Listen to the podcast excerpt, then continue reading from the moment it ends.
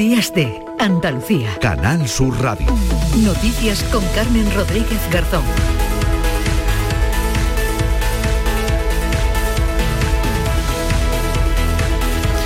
¿Qué tal? Buenos días, Andalucía. Son las 8 de la mañana. La Fiscalía pide que se ejecute ya la condena a José Antonio Griñán y otros ocho exalto cargos de la Junta por el caso de los seres. La audiencia de Sevilla había pedido a las partes personadas en la causa que se pronunciaran al respecto y así lo ha hecho Anticorrupción, que solicita que el expresidente y el resto de condenados ingresen ya en prisión para comenzar a cumplir la pena y sin esperar a lo que se decida sobre las peticiones de indulto. Falta ahora que el PP, que ejerce la acusación popular, también de a conocer su postura y que la audiencia de Sevilla tome una decisión. El presidente del Gobierno, Pedro Sánchez, se enteraba de la noticia en Portugal en la cumbre hispano-lusa y se limitaba a mostrar su respeto por las decisiones judiciales. El Gobierno lo que hace es respetar eh, los procedimientos judiciales, saben ustedes cuál es mi posición, eh, la he manifestado en reiteradas ocasiones.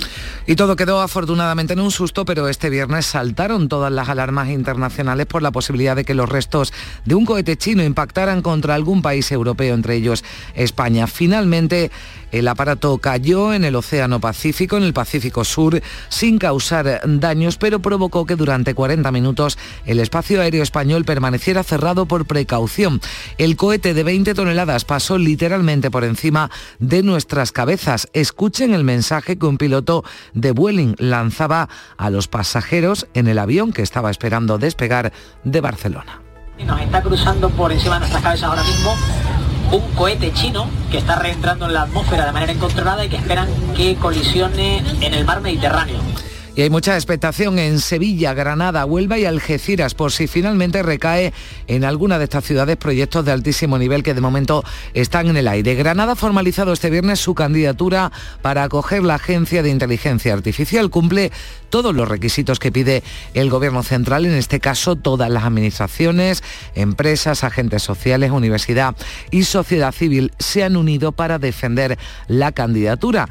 La capital hispalense, una vez recibido el apoyo de la Junta confía en convertirse en sede de la Agencia Espacial Española. El alcalde Antonio Muñoz dice que va a beneficiar al resto de Andalucía, pero Huelva no se retira de la carrera. La capital onubense quiere además su polo químico acoger el macroproyecto de la naviera Maes para instalar en Andalucía una de las plantas de generación de metanol verde para su flota. También quiere Algeciras. El gobierno andaluz confía en que pronto se pueda anunciar el puerto donde se ubicará la planta en la que piensa Maes invertir unos 10.000 millones de euros. De momento, el consejero de Política Industrial y Energía, Jorge Paradela, asegura que van a colaborar al máximo con el proyecto y que usarán su herramienta más eficaz, la unidad aceleradora de proyectos. Proyecto así requiere una tramitación compleja que prácticamente afectará a la totalidad de la administración andaluza. Lo más probable es que, lo, es que iniciemos esa tramitación a través de la unidad aceleradora de proyectos, que ha demostrado ya una eficacia grande en la reducción de plazos. Eh, generalmente en torno al 50%.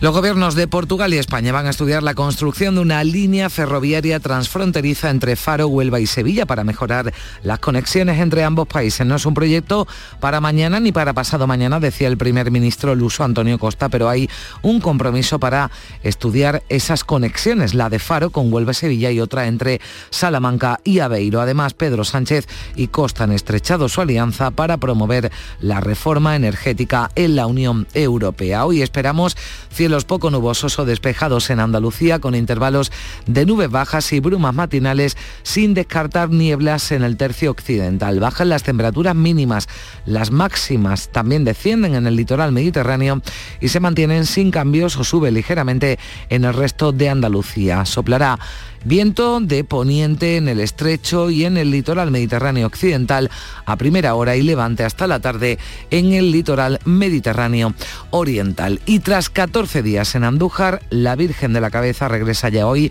a su camarín. Lo va a hacer acompañada de numerosos fieles. Se despide esta mañana de la iglesia de Santa María la Mayor para ser trasladada a su santuario después de la misa que se celebra desde las 7 de la mañana. Numerosos son los devotos que han visitado el templo para acompañar a la Virgen en sus últimas horas en Andújar.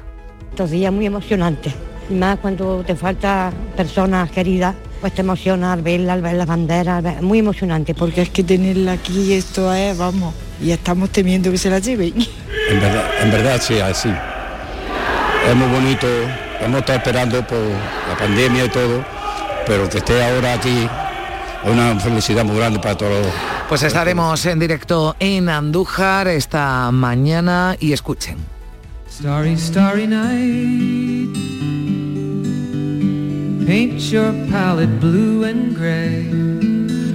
Así le cantaba Don McLean a Vincent Van Gogh, que ahora está siendo el objetivo de los activistas contra el cambio climático. Primero fueron los girasoles, ahora el sembrador, que forma parte de una exposición sobre el pintor holandés en Roma. En lugar de sopa de tomate como en Londres, fue puré de verdura lo que le lanzaron, pero afortunadamente sin causar daños porque también la valiosa obra de arte estaba protegida con un cristal. Ya en el tiempo de deportes les contaremos que hoy juegan Cádiz y Almería. El Cádiz visita el Getafe y la Unión Deportiva Almería se enfrentan el Camp al Fútbol Club Barcelona. Será el último partido de Piqué, por cierto, en el Barça. Cerrará la jornada de mañana domingo, ya saben, el derby.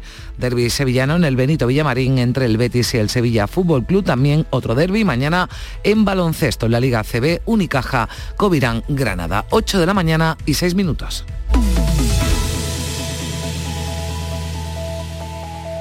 La psicología cuida de ti. Psicólogos y psicólogas colegiados son los expertos en psicoterapia que atienden tu salud mental y te ayudan a superar dificultades. Su titulación, formación y experiencia son tu mayor garantía. Al cuidado de tu salud mental y tu bienestar emocional, siempre un profesional de la psicología. Es un mensaje del Colegio Oficial de Psicología de Andalucía Occidental.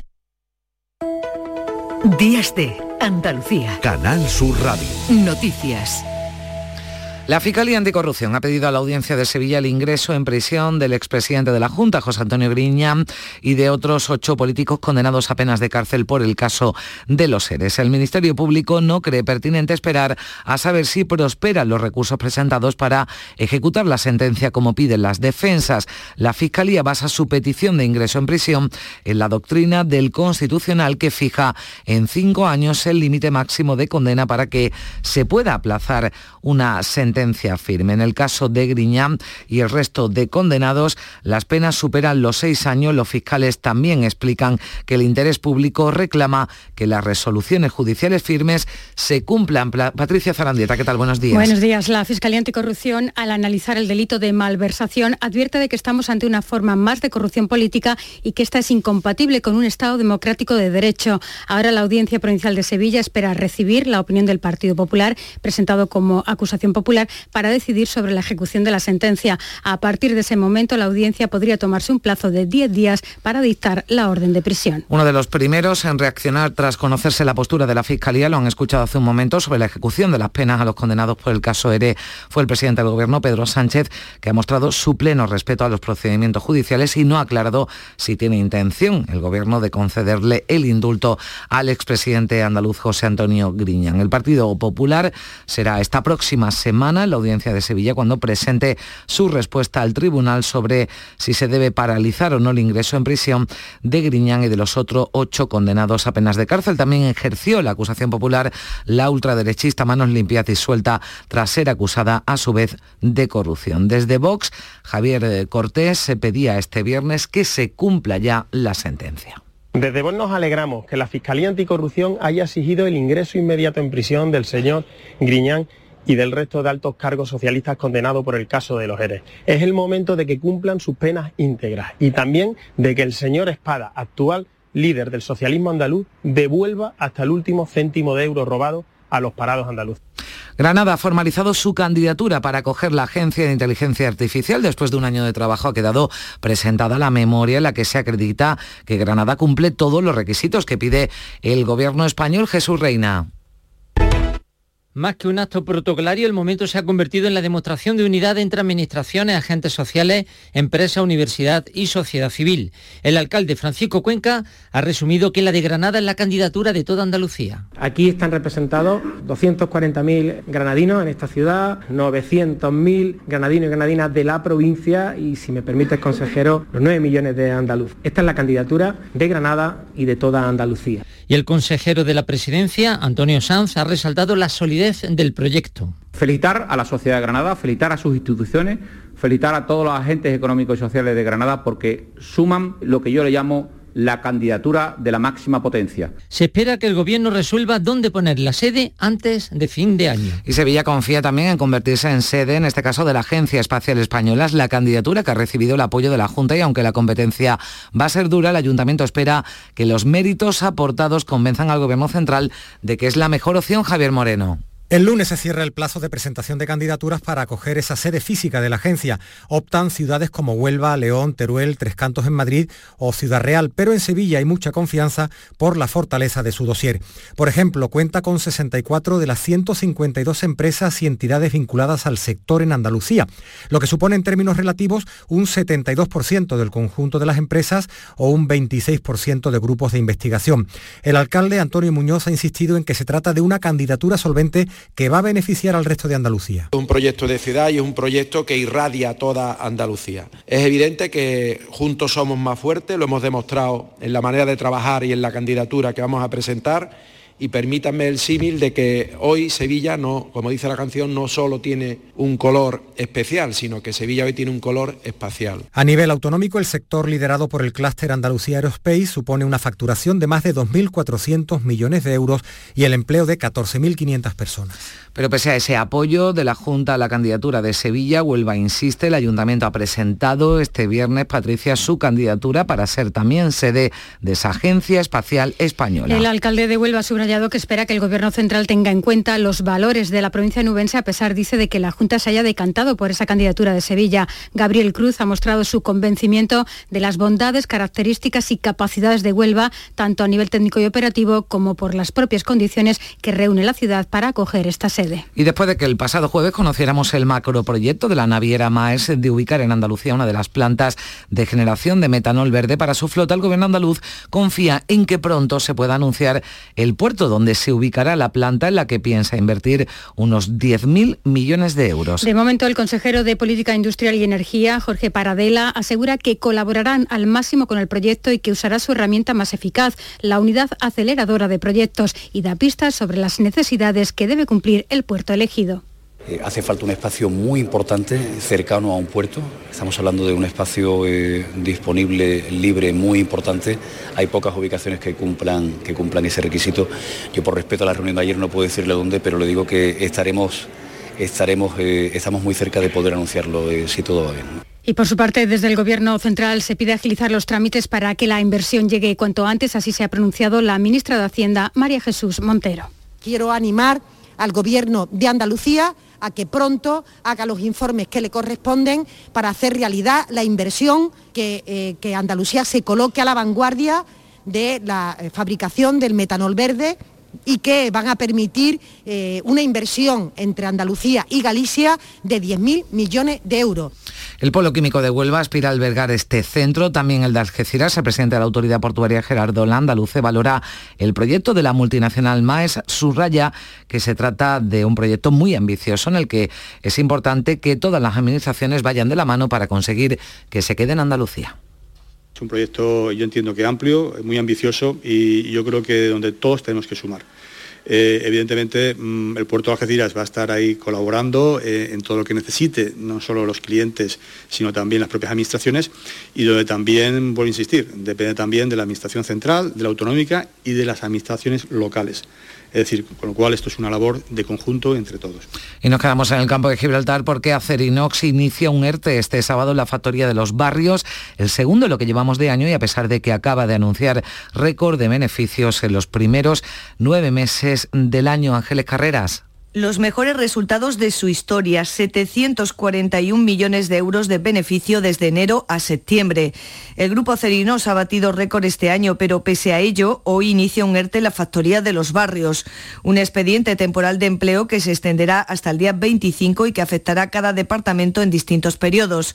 José Manuel Rodríguez Saucedo es secretario comarcal de UGT FICA. Es cierto que, que los beneficios que ha anunciado la empresa durante los tres primeros trimestres han sido bastante importantes, pero hay que tener en cuenta también que la gran mayoría de ellos son debido a, fundamentalmente la fábrica que tenemos en Estados Unidos, en Kentucky, que allí la situación es distinta, hay una gran demanda de acero inoxidable. El pasado mes de septiembre Acerinos también llevó a cabo otro ERTE en los barrios de 15 días. Ambos han sido pactados con los sindicatos ante el escenario de incertidumbre existente en Europa por la guerra de Ucrania y por el incremento del coste de la energía. Y todavía en Cádiz, finalmente Airbus ha accedido a negociar. Empresa y sindicatos se verán las caras el próximo 10 de noviembre para hablar de la revisión salarial, la principal reivindicación de la plantilla durante los paros de esta semana. Los sindicatos mantendrán la convocatoria de la huelga hasta el 31 de diciembre, pero dejaría de tener efectos si las negociaciones prosperan. La fragata Santa María parte hoy desde la base naval de Rota para incorporarse en la operación Atalanta, una salida prevista para el pasado mes que tuvo que aplazarse, recuerden, por el incendio que se declaró en el barco Mónica de Ramón. Fue el pasado día 7 de octubre cuando en la Santa María se declaró un incendio en el hangar de estribor sin que causara daños personales. Poco después comenzó la reparación de los daños que según la Armada se encuentra en estado muy avanzado, por lo que se ha podido programar la salida a la mar de la embarcación con destino al Océano Índico. Durante todo este tiempo se ha trabajado a tiempo completo para restablecer la operatividad de todos los equipos y sistemas dañados. La incorporación de la Santa María a la operación Atalanta de lucha contra la la piratería en aguas de Somalia supondrá el relevo de la fragata Numancia. Y tenemos que dar cuenta de una noticia que nos llega desde Emergencia 112 de la Junta de Andalucía. Se ha registrado a las 7 y 34 minutos de la mañana un terremoto de magnitud 2,6 con epicentro en Villamena, en Granada, 5 kilómetros de profundidad. De momento, el 112 ha recibido llamadas de particulares desde la localidad granadina de Padul que lo han sentido y no se han notificado daños eh, personales. Y los gobiernos de España y Portugal han celebrado este viernes su trigésimo tercera cumbre bilateral y refuerzan su compromiso en materia energética con la reforma del mercado eléctrico como uno de sus principales objetivos y su apuesta por el, por el corredor perdón, de energía verde. La localidad lusa de Viana do Castelo, los dos jefes de gobierno han significado esas relaciones, buenas relaciones entre ambos países, así lo destacaba Pedro Sánchez, que hablaba de esas interconexiones eléctricas en la península. No solamente estamos hablando de interconectar eh, fuentes de energía como el hidrógeno o también el gas u otras eh, fuentes de energía eh, renovables, sino también impulsar las interconexiones eléctricas. Mientras en Uruguay el líder del PP, Alberto Núñez Feijóo, se ha presentado este viernes como la alternativa al gobierno de Sánchez al frente de un partido, decía, más moderado y que apuesta por recuperar los grandes pactos. Lo señalaba tras reunirse con el presidente de Uruguay en el primer viaje internacional de Feijóo a Iberoamérica desde que fue nombrado presidente del PP hace siete meses y que le llevará también a Argentina, Chile y Ecuador. España todavía no ha recuperado el Producto Interior mm, previo a la pandemia. Ustedes lo van a recuperar en el año 22 y nosotros no podremos hacerlo hasta el año 2024. Tienen ustedes la mitad de paro que España y su crecimiento económico es muy sólido y muy fuerte. El PSOE ganaría las elecciones municipales si se celebraran en este momento con el 32,8% total de los votos, seis décimas por encima del PP que lograría el 26,8%. Es lo que dice la macroencuesta del CIS sobre el voto para los comicios locales del próximo mes de mayo, que sitúa además a Podemos con un 8,7% y Vox al 5,9%. También de celebrarse elecciones generales, según el CIS, la estimación de voto otorga a los socialistas ventaja sobre los populares con un 32,9% frente al 29,5% del Partido Popular, distancia que aumenta con respecto a Podemos, que representa el 11,5% o el 9,3% de Vox. La principal novedad de este sondeo es que se ha realizado seis meses antes de los comicios municipales que tendrán lugar en mayo y con más de 5.500 entrevistas por encima de los barómetros periódicos del CIS. No contempla acudir a las municipales de mayo, pero sí deja abierta la puerta a una candidatura para las generales tras algo más de tres meses desde su salida de Vox. Macarena Olona ha presentado este viernes su propio proyecto, la Fundación Igualdad Iberoamericana. Pretende recoger 500.000 firmas para presentar en el Congreso una iniciativa legislativa popular contra lo que ha calificado como criminal ideología de género. Olona ha subrayado que no es un proyecto político, al menos de momento. El partido que estoy jugando ahora no es un partido político. Y la batalla que voy a librar, humildemente, pero poniendo a disposición todas mis capacidades, hasta donde llegue es esta batalla ideológica para participar en la batalla del bien contra el mal.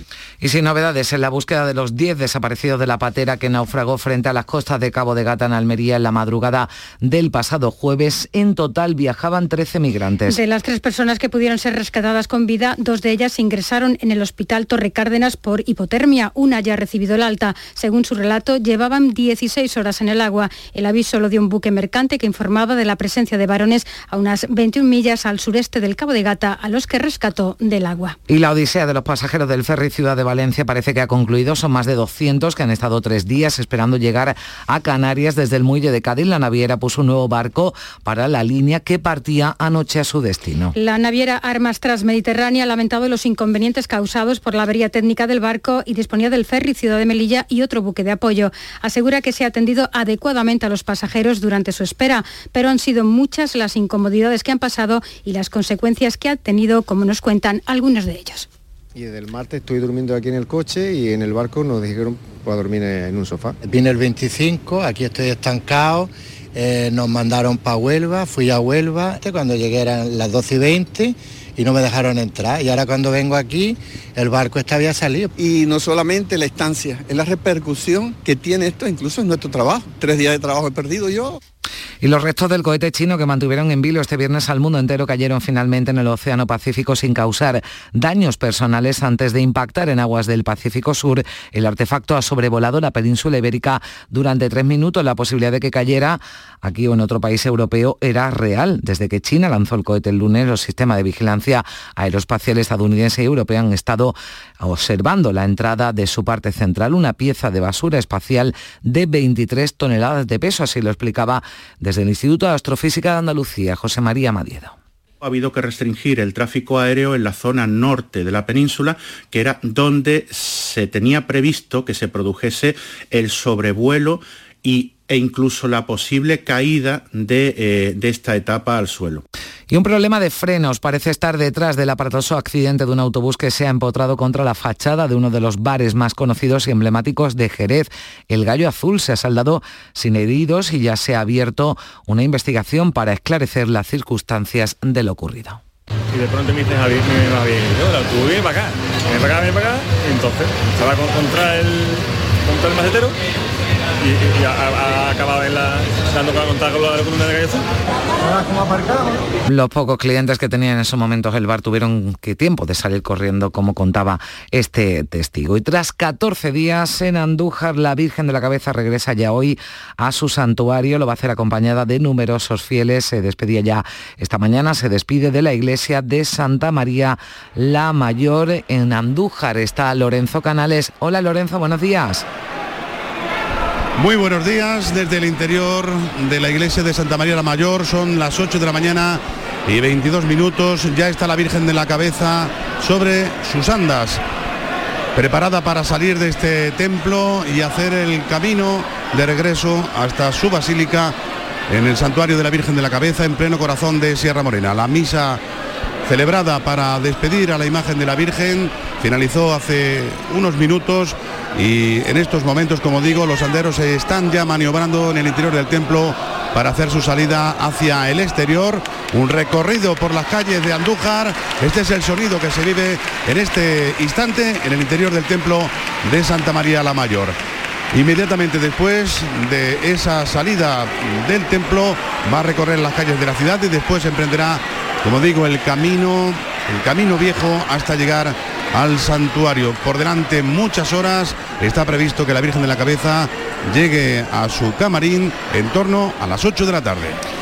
Gracias Lorenzo, en directo informando desde Andújar y anoche el Teatro Lope de Vega de Sevilla cogía la gala inaugural del Festival de Cine Europeo que incluía la proyección de Los hijos de los otros de la directora francesa Rebeca Slotowski, una gala inaugural con mucho protagonismo femenino, con la actuación de la malagueña Nibi Sweet y su paisana la bailadora Rocío Molina, una edición la número 19 que ofrece 222 títulos, 139 de ellos estrenos en España, como explicaba anoche en Canal Sur el director del festival Festival José Luis Cienfuegos. Lo que tenemos en esta edición pues son esos grandes nombres del cine europeo en sección oficial de competición, es como un sueño y muchas películas de apuesta con muchos nuevos cineastas que además van a venir a Sevilla a presentar sus películas y a mantener pues diálogos con los espectadores. Tenemos hemos organizado más de 120 coloquios. ¿no?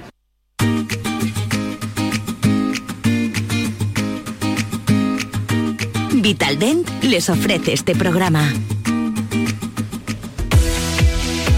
Tiempo ya para el deporte con Carlos Gonzalo. ¿Qué tal? Muy buenos días. Hola, ¿qué tal? Vuelve la liga para los equipos andaluces de primera división, hoy con la disputa de los partidos Getafe Cádiz y Fútbol Club Barcelona Unión Deportiva Almería. Un encuentro un tanto eclipsado por el adiós de Gerard Piqué al fútbol profesional. Su amigo y hasta ahora entrenador, Xavi Hernández, habló así de él. Al final es él que toma la decisión, eh, lo va sabiendo porque al final esto es una familia y si lo sabe uno lo sabe el otro y al final es el que toma la decisión y totalmente respetable, totalmente eh, lícita, está claro que es su decisión, es su vida, es su carrera, lo ha hecho todo aquí, lo ha ganado todo, ha sido eh, de los mejores centrales de la historia y evidentemente cualquier decisión que tome es, es respetada totalmente al 100%, ¿no? Me parece bien, me parece bien.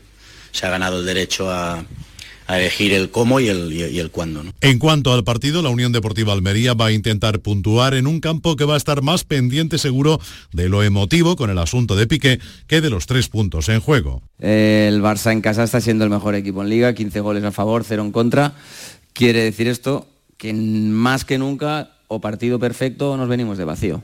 No hay más historia. Es un gran equipo eh, que ataca de 1.500 maneras y vamos a intentar hacer el partido perfecto y que nuestro portero pues haga las cuatro paradas que va a tener que hacer y, estar acertados arriba. El Fútbol Club Barcelona Almería cierra la edición sabatina de la Liga en primera, pero la abre el Getafe Cádiz. Tres puntos le separan, 13 tiene el Getafe, 10 el Cádiz, pero en puesto de descenso. Sergio González es su entrenador. Eh, no sé si rival directo o no, pero ahora mismo está en una situación en la que tiene que serlo, ¿no? Eh, yo creo que por presupuesto, por, por jugadores, por quizás podría estar en mitad de tabla o se presuponía que se puede presuponer que el Getafe el objetivo objetivo del Getafe está a mitad de tabla como mínimo, nosotros nuestro objetivo es eh, conseguir la salvación. Por parte getafense, así hablaba en la previa Quique Sánchez Flores del choque ante los cadistas. Eh, su técnico conoce bien al equipo, ya lleva un año con ellos, lo conoce bien, es un equipo que tiene velocidad arriba, eh, tiene vértigo, no es un equipo que se ha prodigado muchísimo en eso, en el contragolpe, pero esa amenaza es constante. Hoy también se juegan el Valladolid Elche y Celta de Vigo Osasuna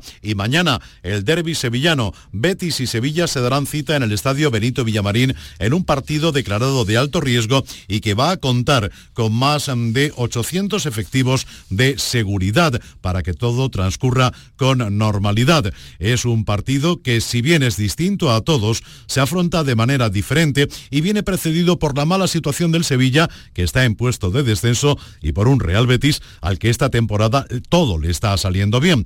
Un partido especial, distinto, para el que no hace falta ni siquiera motivarse. Lo ha dicho en la previa el sevillista Papu Gómez. No hay mucho que, transmitir, este partido se, motiva solo, eh, creo que no, no, hay mucho para hablar, eh, es, un, es, un, partido aparte, es un, es un partido que, todo el mundo quiere jugar, todo el mundo quiere vivirlo, eh, así que con mucha expectativa, con mucha ansiedad y, y con ganas de que nos vaya bien. Por cierto, Marcao será baja en el Sevilla por una rotura fibrilar. Oviedo Granada y Málaga Sporting, los partidos de los nuestros en segunda, pero mañana. En cuanto al fútbol femenino, nueva convocatoria de Jorge Vilda para los próximos compromisos de la selección nacional femenina. No están las 15 jugadoras que prefirieron no ir a la anterior citación y Vilda reconocía ayer que no ha tenido contacto con ninguna de las 15. No, mm, de momento no ha habido comunicación. Lo que nosotros tenemos es pues la constancia de que se han autoexcluido de la selección, debe ser posiblemente convocadas y de momento pues no, no hemos recibido comunicación. En la Liga F, la Liga Femenina, este fin de semana, Sevilla Levante Las Planas, Villarreal Betis y Levante Unión Deportiva Sporting de Huelva. A todo esto, la Copa Davis de tenis visitará Andalucía en Málaga en concreto del 22 al 27 de este mes, con Carlitos Alcaraz, número uno del mundo, al frente, pero sin el malagueño Alejandro Davidovich, que no ha sido convocado por el capitán Sergi Bruguera. Además, este fin de semana tendremos baloncesto, Unicaja Covirán, duelo andaluz y Basconia Betis Baloncesto. En rugby, España se medirá a Tonga, en Málaga y en fútbol sala, Uma Antequera Inter, Navarra Betis Futsal y Valdepeñas Jaén Fútbol Sala, los partidos de la representación andaluza.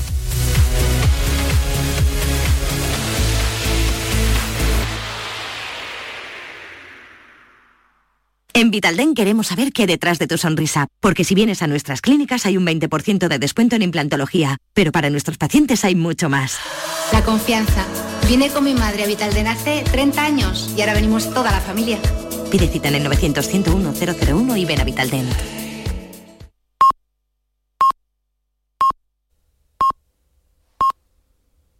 Son las ocho y media de la mañana.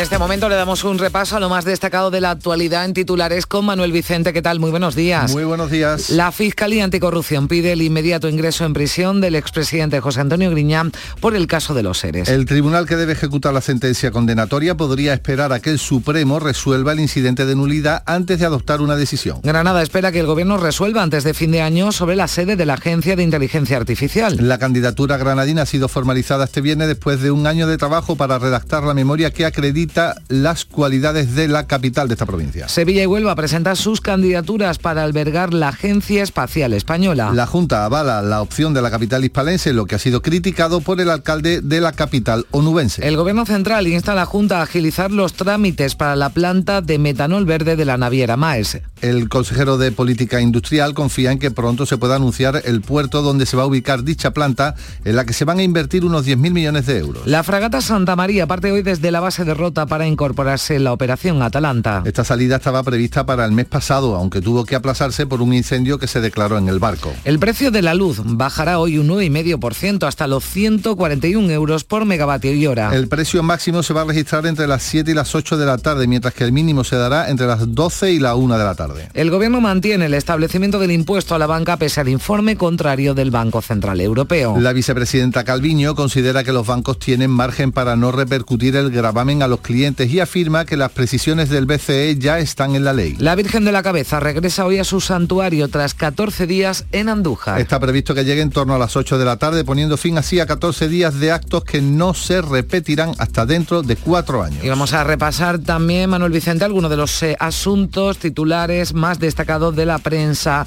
de este sábado 5 de noviembre. Muy variados en el diario ABC, en clave cultural, el gobierno emprende el camino para descolonizar los museos nacionales y se apela, se habla también de la descontrolada carrera espacial de China que inquieta al planeta. En el diario El Mundo leemos que España y Portugal piden tiempo a la Unión Europea para ejecutar los fondos y que la cumbre de Scholz y Xi Jinping levantan polla en sus socios europeos. Lo más destacado para el diario El País es que Sánchez carga contra Luis de Guindos tras el revés del Banco Central Europeo a la tasa a la banca y también hace referencia que Anticorrupción pide el ingreso en prisión de Griñán por los ERE. En los periódicos de difusión online, el confidencial.es abre edición con guerra total por el impuesto. La banca avisa que el dictamen del BCE les vincula y menciona igualmente que Marruecos impone en Ceuta una aduana regional con fuertes restricciones para mercancías.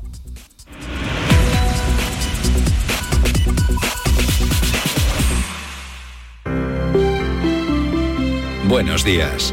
El número premiado en el sorteo del cuponazo celebrado ayer ha sido 46.040 46040. Serie 114. Puedes consultar el resto de los números premiados en juegos11.es. Hoy tienes una nueva oportunidad con el sueldazo del fin de semana. Disfruta del día. Y ya sabes, a todos los que jugáis a la 11, bien jugado. Buenos días. En el sorteo del Eurojackpot de ayer, la combinación ganadora ha sido 7, 9, 40, 48, 49. Soles 7 y 8. Recuerda, ahora con el Eurojackpot de la 11, todos los martes y viernes hay botes millonarios. Disfruta del día. Y ya sabes, a todos los que jugáis a la 11, bien jugado.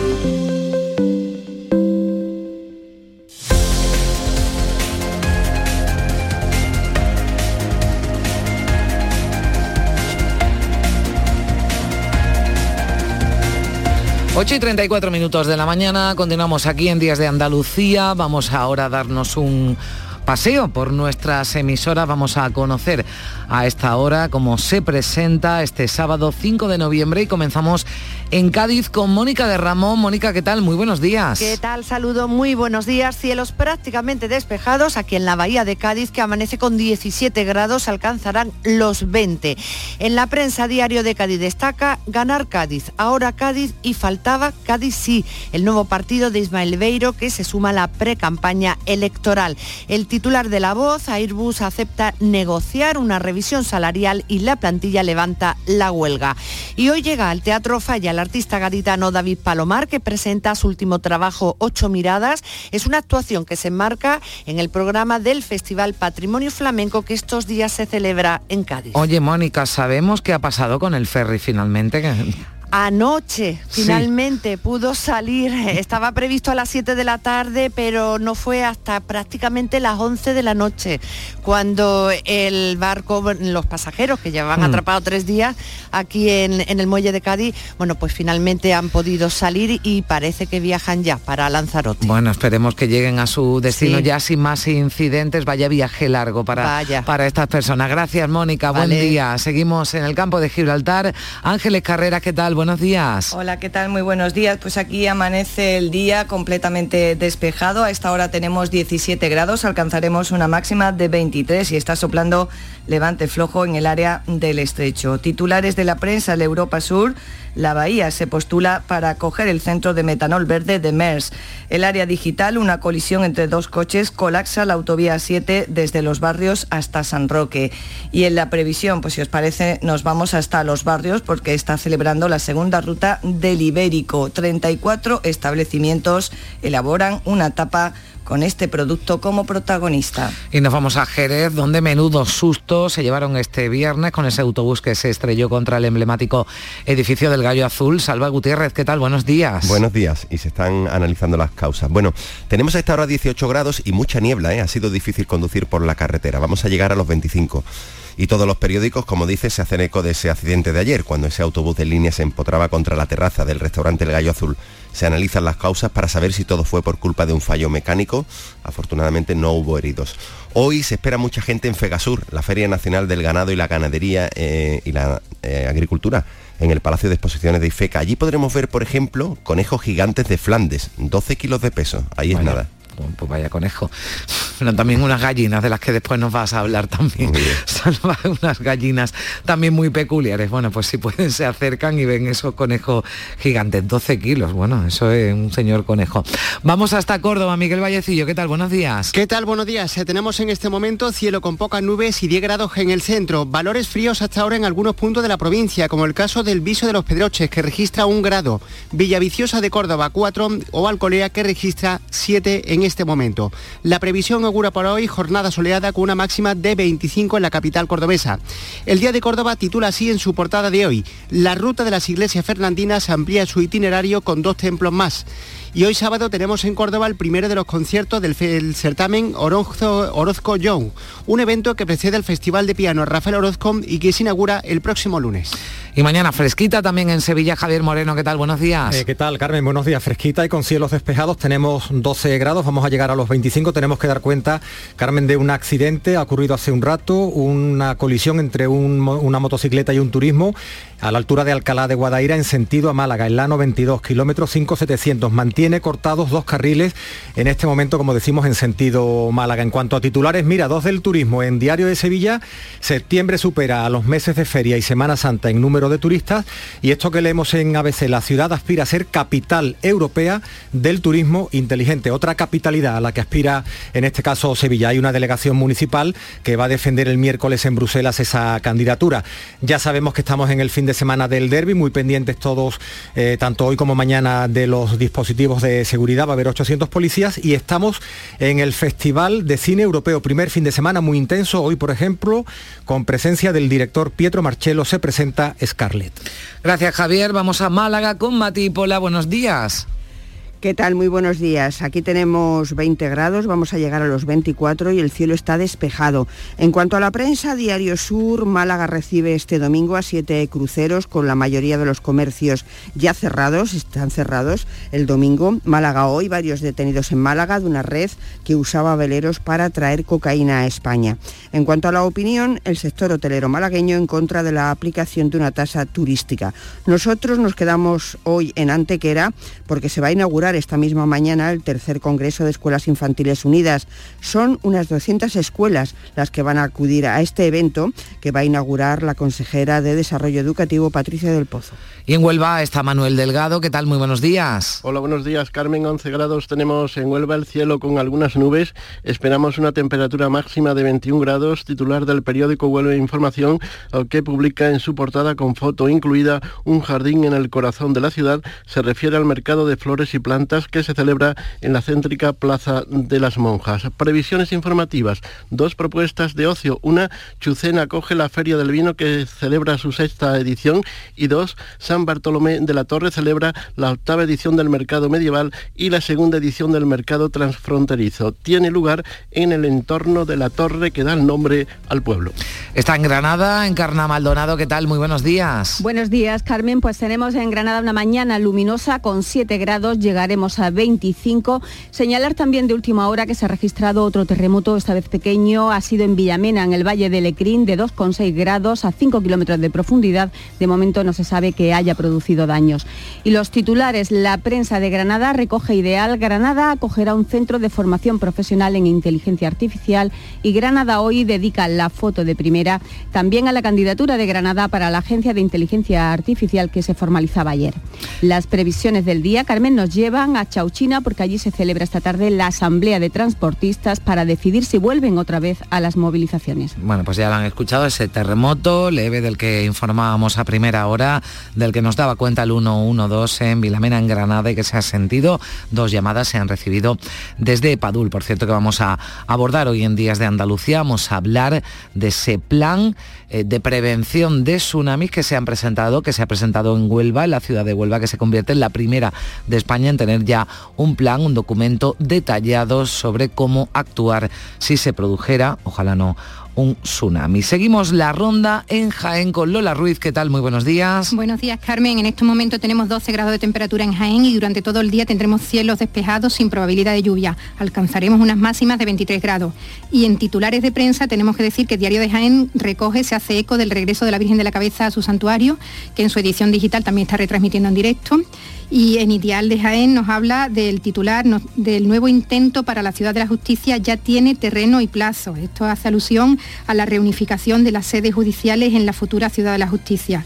Por otra parte, la contra de Jaén nos trae la foto de la portada de las vidrieras de la catedral con el subtítulo Comienza por fin la restauración de las vidrieras de la catedral.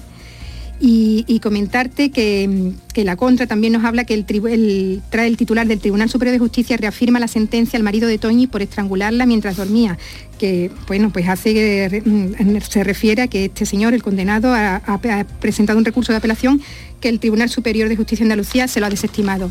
En cuanto a previsiones, las dos previsiones importantes para hoy en Jaén, la tenemos la primera en Andújar, donde la Virgen de la Cabeza regresa hoy sábado a su santuario, tras 14 días en la ciudad de Andújar. Es decir, que los servicios informativos, como, como sabemos, tanto de los servicios informativos de Canal Sur Radio y Canal Sur Televisión, pues se van a hacer eco de todo este recorrido, del recorrido de vuelta de la Virgen a su santuario, pues tras los días que ha estado en Andújar. Y hablar de la, fe, de la primera feria del aceite, de la novena fiesta de la primera aceite de oliva de Jaén, la primera fiesta del primer aceite de Jaén que se inaugura hoy a las diez y media. Bueno, pues eh, ahí quedan esas eh, previsiones. Hemos estado en directo en, en, Andújar y vamos a ir contando durante toda la mañana cómo se desarrolla ese traslado. Terminamos la ronda en Almería. Lola López, ¿qué tal? Muy buenos días. Buenos días. A esta hora con 17 grados de temperatura en la capital. Hoy los cielos van a estar despejados. Los diarios, La Voz de Almería publica en su portada que el calor en Europa rebaja el optimismo del sector agro. Ideal, Alborán se cobra casi casi 200 desaparecidos cada año en rutas de migración irregular. Podemos leer en el diario de Almería eh, que habrá 5 millones, que es lo que costará sellar el vertedero y plantar nuevo arbolado en Almería. Y en cuanto a previsiones, hoy se está celebrando en Agua Dulce un congreso mm, familiar sobre un encuentro andaluz de mujeres alcohólicas y sus familiares. También comienza hoy, vuelve otro año más, la muestra de teatro aficionado al Alpujarra, su edición número 27, comienza en Almocita. Pues nos contaba nuestra compañera Lola Ruiz de Jaén que hoy tiene lugar esa fiesta del primer aceite de Jaén. Se celebra durante todo el fin de semana, dos días en los que se van a exponer casi un centenar de cosechas tempranas que acaban de salir al mercado. Y los quesos, los quesos de Cádiz, vuelven a triunfar en el World Cheese Awards 2022 de Gales, la que sería el bosqueño, se convierte en la firma española más galardonada en esta edición. Fíjense, ha obtenido un super oro, tres medallas de oro, cinco de plata y cuatro de bronce. Es el concurso internacional, el mayor y más importante del mundo y ha reunido a más de 4.000 quesos de 42 países. Llegamos a las 9 menos cuarto, información local.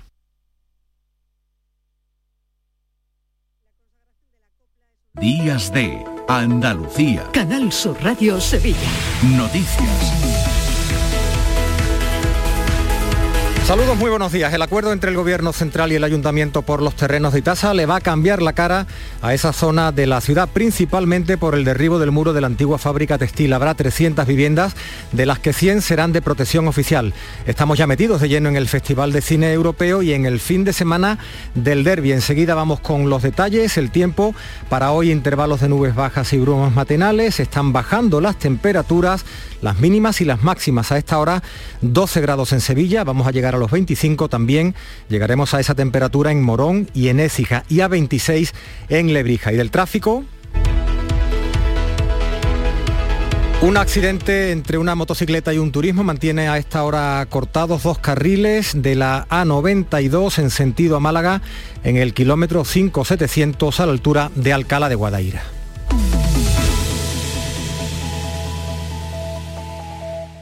Son buenos momentos, son risas, es carne a la brasa, es gastronomía, es un lugar donde disfrutar en pareja, en familia o con amigos, es coctelería, es buen ambiente, nuevo restaurante Humo, The Clandestine Grill Company en Bormujos. Son tantas cosas que es imposible contártelas en un solo día. Si necesitas un electrodoméstico, ¿por qué pagar de más en grandes superficies? Ven y paga de menos en Tiendas El Golpecito. Tus primeras marcas al mejor precio y una selección de productos con pequeños daños estéticos con descuento adicional y tres años de garantía. Tiendas El Golpecito. Ahorra hasta el 50% en tus electrodomésticos. 954-100-193 y tiendaselgolpecito.es. Días de Andalucía. Canal Sur Radio Sevilla.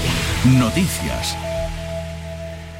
El Gobierno Central y el Ayuntamiento de Sevilla han formalizado ya la cesión para el uso de los terrenos de Itasa. Después de 25 años sin uso, esos 66.000 metros cuadrados van a albergar casi 300 viviendas, más de un centenar de ellas de protección oficial de VPO. El proyecto obliga a derribar el muro de la antigua fábrica textil e incluye nuevos equipamientos para el barrio y empresas que el alcalde ha definido como de innovación social. La idea es que el proyecto sirva de motor tanto para Cerro Amate como para el Polígono Sur. Antonio Muñoz. Estamos ante una gran oportunidad, no solamente por la recuperación, repito, del pasado económico, industrial, empresarial que tuvieron estas naves, sino para poder albergar empresas que se generen empleo y que se contribuya al proyecto de transformación social. La inversión necesaria para completar el complejo ronda los 45 millones de euros. La ministra de Hacienda, María Jesús Montero, asegura que va a beneficiar a quienes hasta ahora han tenido menos oportunidades que las personas que por razones de vivienda, residencia, nacimiento han tenido menos oportunidades para poder conseguir su desarrollo personal, se puedan beneficiar de la actuación pública coordinada de los ayuntamientos y del Gobierno de España. Por cierto que la ministra se refería también en la firma de ese convenio a la línea 3 del metro. Ha pedido al Gobierno de la Junta que firme el convenio de financiación para empezar a trabajar cuanto antes. Que se firme cuanto antes y lo digo porque el proyecto de presupuesto que está en este momento en tramitación contempla 20 millones de euros para la financiación de esta línea. 20 millones de euros que se tienen que ejecutar y cuanto antes tengamos firmado el convenio, mayor garantía de ejecución. 8 y 48 cambiamos de asunto. La Guardia Civil está realizando pruebas y un muestreo de ADN para compararlo con los restos hallados en el arma homicida del crimen de Palomares del Río. Esta prueba va a ser determinante para aclarar la autoría y si fue una actuación grupal, lo ha dicho el delegado del Gobierno en Andalucía. Pedro Fernández ha confirmado que de momento hay un solo menor detenido por la muerte del joven de 18 años esa noche de Halloween, pero la declaración continúa abierta, ha explicado, y no se descartan nuevas detenciones. Y estamos, ya que hablamos de este asunto, estamos en pleno fin de semana, días de fiesta, salida para muchos jóvenes, el primero tras esos graves incidentes durante la noche de Halloween en Sevilla y en algunos pueblos de la provincia. Muchos de los chicos consideran en general que la ciudad es segura, aunque prefieren ir siempre en grupo. ¿Tú no sientes que, Sevilla sea una ciudad insegura para salir por la noche, no? No, yo creo que no. A ver, ¿qué, ¿qué haces tú, por ejemplo, por las noches? ¿Salir a beber en la, la discoteca, cuando se puede. Cuando no, vos te quedas en tu casa. Y cuando no botellón, ¿no? A veces. Quería saber también tu opinión. ¿Tú, tú qué, piensas después de ver lo que ocurrió el otro día en Los Remedios, de todo lo que se está formando con esto?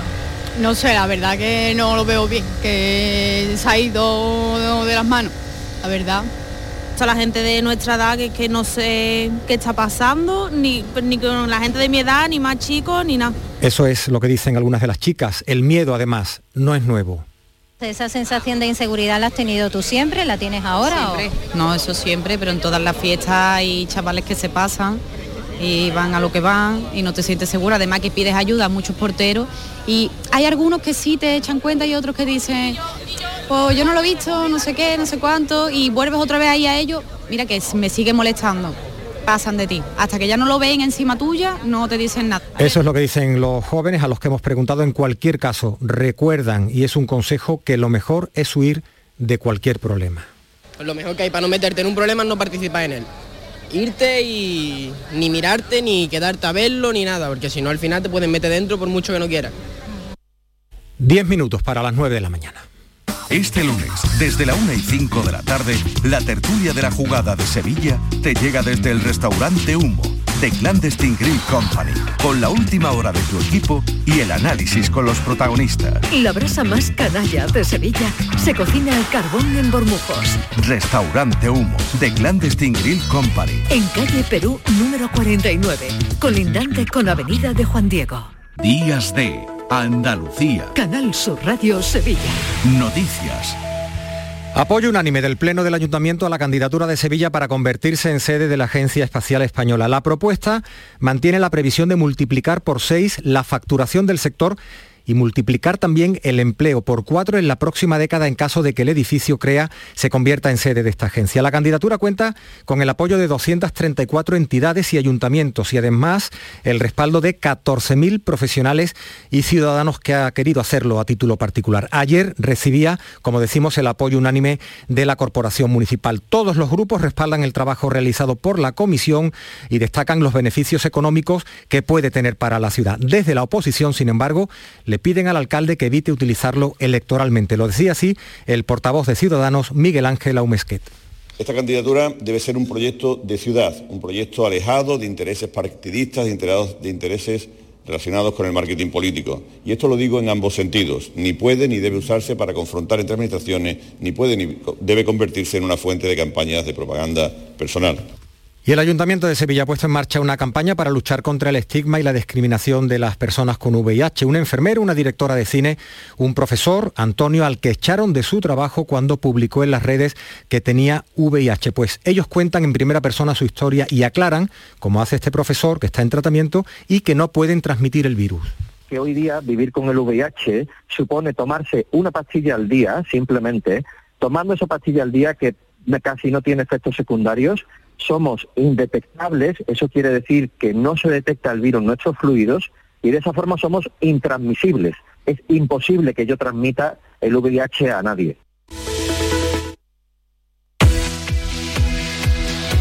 Bueno, fin de semana del derby, mañana es ese partido entre el Betis y el Sevilla, un dispositivo especial de seguridad. ¿Qué tal, Carlos Gonzalo? Buenos días. Hola, ¿qué tal? El partido declarado de alto riesgo contará con un dispositivo de seguridad de más de 800 efectivos. El estadio va a abrir sus puertas dos horas antes del partido, a las 7, para facilitar el acceso de los aficionados que deberán portar en todo momento su documentación y su entrada. El dispositivo de seguridad por parte del Cuerpo Nacional de Policía estará integrado por un total de 347 efectivos. Los agentes van a vigilar las inmediaciones de los hoteles en los que se alojan los equipos, el traslado al estadio de los mismos, la directiva y árbitros, el traslado de los aficionados del Sevilla al estadio Benito Villamarín y la entrada al estadio del Real Betis y el desarrollo del encuentro. De igual modo, se ha previsto una fase precrítica desde la noche previa al encuentro, mientras que la fase crítica se desarrollará desde las 6 de la tarde del domingo. Asimismo, se montará un dispositivo de acompañamiento para los seguidores del Sevilla Fútbol Club hasta su llegada al campo del Betis. Por su parte, la seguridad privada del Betis aportará un alto número de efectivos entre vigilantes de seguridad y auxiliares que ascenderá a 438 efectivos. Bueno, ya está en marcha el Festival de Cine Europeo, edición número 19, con 222 títulos, un fin de semana muy intenso, como dice José Luis Cienfuego, el director. Bueno, va a ser un fin de semana intensísimo, donde se van a ver películas extraordinarias, además con los cineastas aquí en Sevilla. Por ejemplo, Pietro Marcello, el ganador del Giraldillo de Oro con Martín Eden. Pues bien. Pues así llegamos a las 8 y 55 minutos de la mañana. Sigue la información en Canal Sur Radio.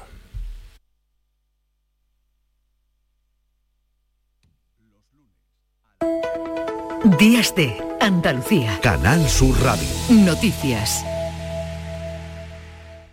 Son las 9 menos 5, vamos a dar un repaso a lo más destacado de la actualidad de este sábado, 5 de noviembre. Patricia Zarandieta, ¿qué tal? Muy buenos días. Buenos días. Una colisión entre una moto y un turismo mantiene hasta ahora cortados dos carriles de la A92 en dirección a Málaga a su paso por Alcalá de Guadaira, en Sevilla.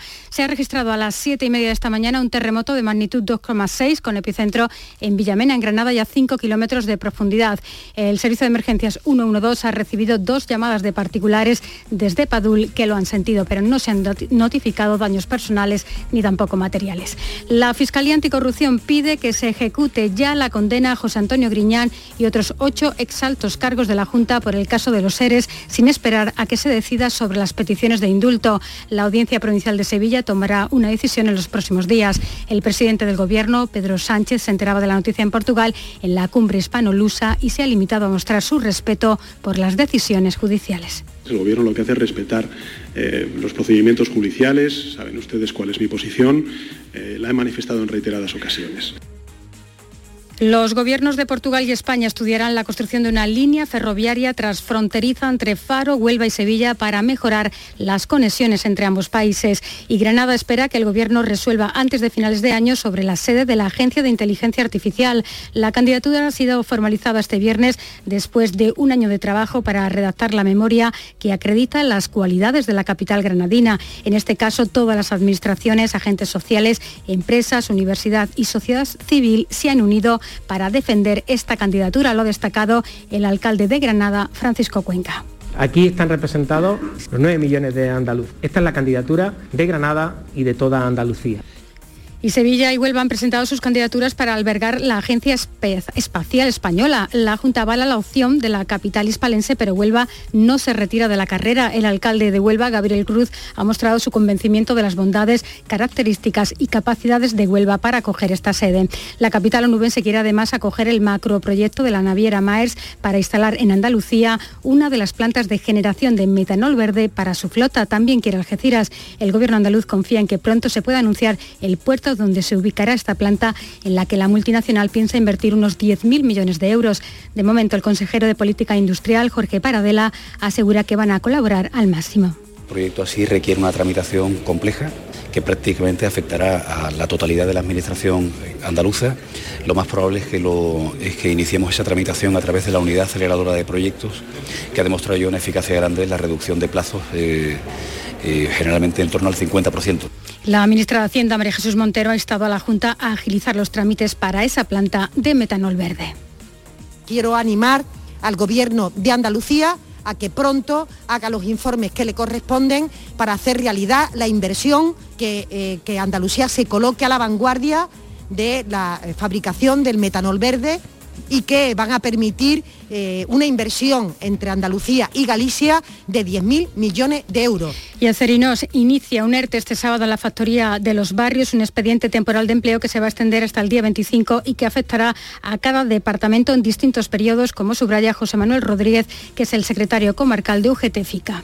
Es cierto que, que los beneficios que ha anunciado la empresa durante los tres primeros trimestres han sido bastante importantes, pero hay que tener en cuenta también que la gran mayoría de ellos son debido a, fundamentalmente la fábrica que tenemos en Estados Unidos, en Kentucky, que allí la situación es distinta, hay una gran demanda de acero oxidable y Airbus en Cádiz y sindicatos se verán las caras el próximo 10 de noviembre para hablar de la revisión salarial, la principal reivindicación de la plantilla durante los paros de esta semana. Y la fragata Santa María parte hoy desde la base de Rota para incorporarse en la operación Atalanta. Esta salida estaba prevista para el mes pasado, aunque tuvo que aplazarse por un incendio que se declaró en el barco. Y la Virgen de la Cabeza regresa hoy a su santuario tras 14 días en Andújar.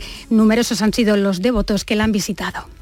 Estos días muy emocionantes más cuando te falta personas queridas, pues te emociona al verla, al ver las banderas, muy emocionante. Porque es que tenerla aquí, esto es, vamos, y estamos temiendo que se la lleven.